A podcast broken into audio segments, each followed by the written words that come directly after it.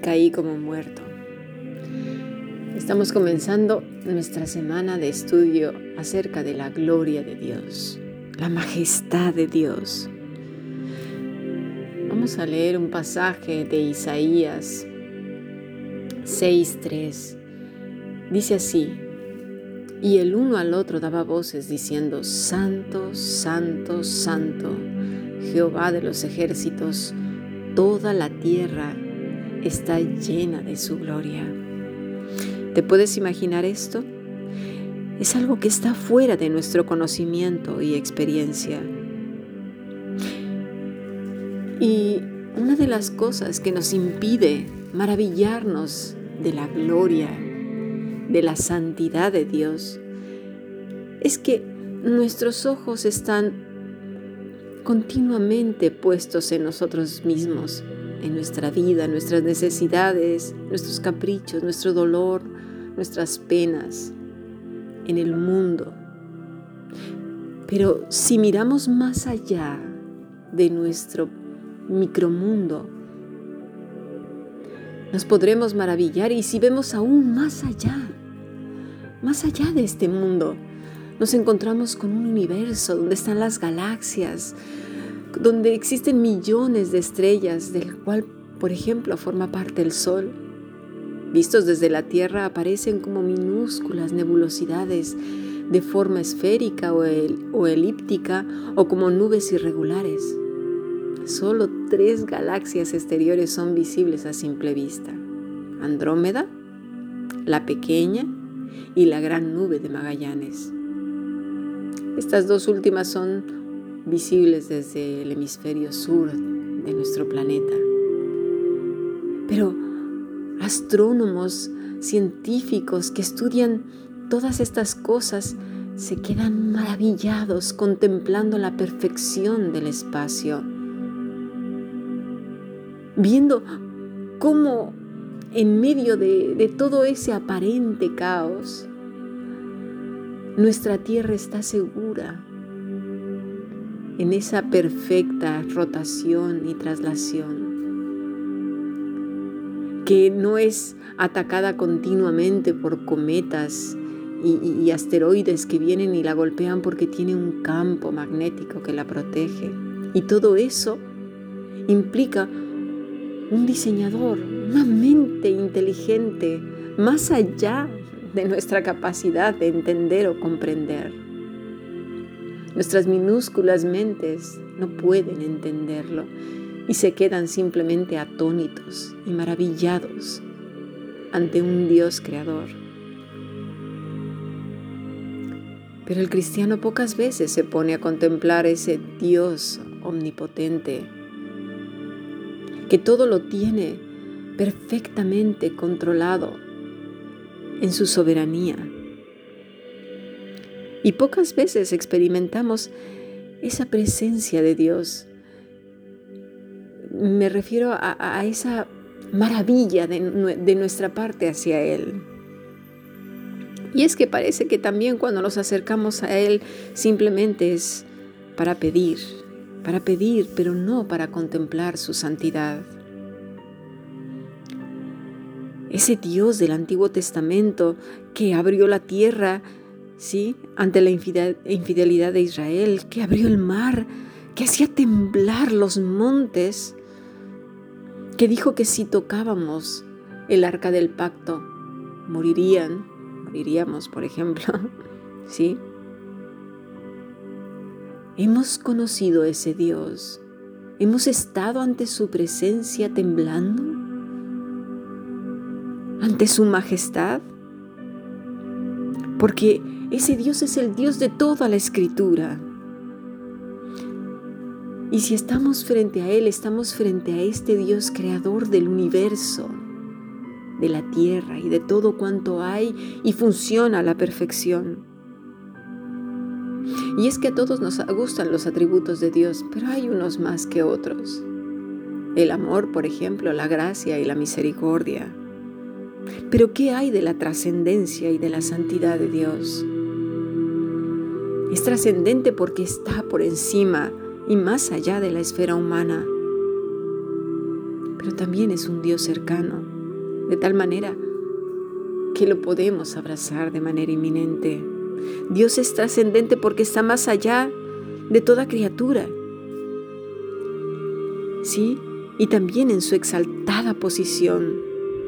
Pero también visita a las personas a través de qué? De cómo, cómo se hace presente pues a través de su Espíritu Santo, de la venida de nuestro Señor Jesucristo en medio de nosotros, en, términos de que interviene en nuestras vidas. Vámonos por favor a Génesis 28, la vida de Jacob. Jacob deja a su familia y emprende su camino. Ahí en medio del desierto, una noche ya al final del día, decide acampar. Y no precisamente en un hotel o en una casa de huéspedes, no, no, no. Ahí en medio del desierto donde podría haber un montón de animales peligrosos, bichos voladores, de todo. Pero lo que tomó por almohada fue una piedra. Es que no había más. Una piedra. Incluso, por si acaso tenía que defenderse, automáticamente la sacaría, yo creo, para darle un golpe al animal que se le aproximara. No lo puedo imaginar, pero en alguna ocasión he dormido eh, y he acampado en el suelo con bichos voladores y rastreros también, pero eh, no en un desierto con animales salvajes, no, nada que ver. Las escrituras nos dicen que cayó en un, en un sueño profundo. Dice que en ese sueño profundo Dios le dio una visión de una escalinata que subía y bajaba del cielo a la tierra y que veía ángeles que subían y bajaban. ¿Recuerdan la historia? Mira, Jesús la trae a memoria de Natanael. Y vámonos, eh, bueno, sobre todo cuando lo encuentra y Jesús le dice, he aquí un verdadero israelita en quien no hay engaño. Y le dijo Natanael, ¿de qué me conoces? Y Jesús le respondió, antes que Felipe te llamara cuando estabas debajo de la higuera, te vi. Y Natanael se quedó sorprendido y le dijo, tú eres el Hijo de Dios, el Rey de Israel. Y Jesús le dice, porque te he dicho estas cosas. Versículo 51. De cierto, de cierto os digo, de aquí en adelante veréis el cielo abierto y los ángeles de Dios que suben y descienden sobre el Hijo del Hombre. Le estaba diciendo a, Natanael la historia de Jacob, el sueño que tuvo de la escalera que estaba entre el cielo y la tierra, entre lo trascendente de Dios, el lugar santo, y este lugar sucio y polvoriento, en donde no podemos ver conexión posible entre el cielo y la tierra. Jesús le estaba diciendo, yo soy la escalera yo soy el puente entre el cielo y la tierra. Esto le estaba diciendo. Volvamos a la visión de Jacob, esa visión nocturna. Dice en el capítulo que quedamos que era Génesis 28. el versículo 15. He aquí, yo estoy contigo. Te guardaré por donde quiera que fueres y volveré a traerte a esta tierra, porque no te dejaré hasta que haya hecho lo que te he dicho. Dice que Dios estaría con él.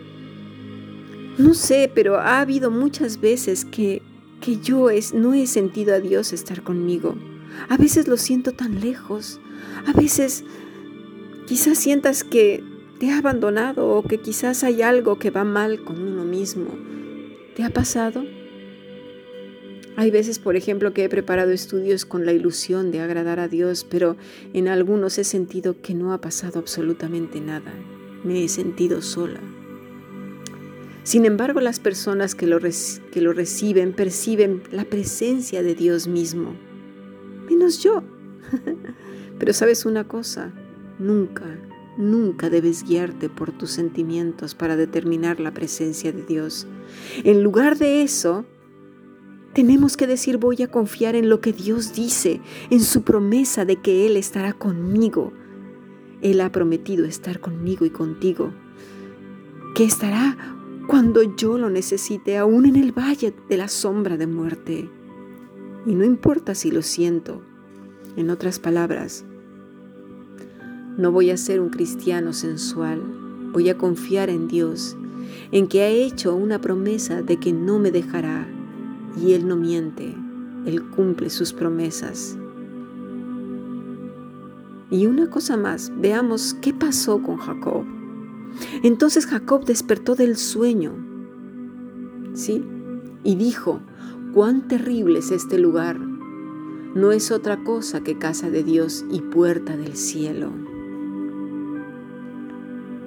¿Alguna vez has caminado por una gran catedral? Cuando desde la entrada que te vas acercando y poco a poco hacia el púlpito, a esos lugares que consideran sagrados, ¿sí? Es decir, desde la calle que sería lo profano hasta el lugar sagrado, rodeado de belleza, de esos techos altos, preciosos, con hermosas eh, tallas y, pinturas. Sí, da la impresión de lo trascendente, de, la impureza y de, lo, y de lo sagrado. Y nadie te dice que tienes que tener reverencia, pero poco a poco la vas sintiendo, guarda silencio y te sientes minúsculo Sabes intuitivamente que debes de tener la actitud apropiada. Y eso es lo que dijo Jacob. Maravilloso es este lugar. Y él lo llamó Betel, casa de Dios, el lugar donde él se encontró con el Dios vivo, con el Dios todopoderoso. Y él dijo, tuve miedo. Y este será nuestro tema a tratar esta semana. La actitud correcta delante del Dios Todopoderoso. No se nos olvide.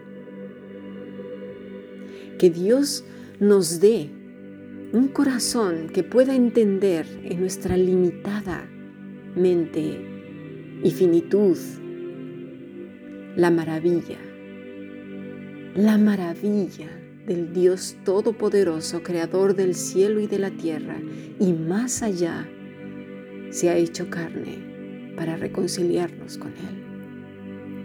Bendiciones, hermanos.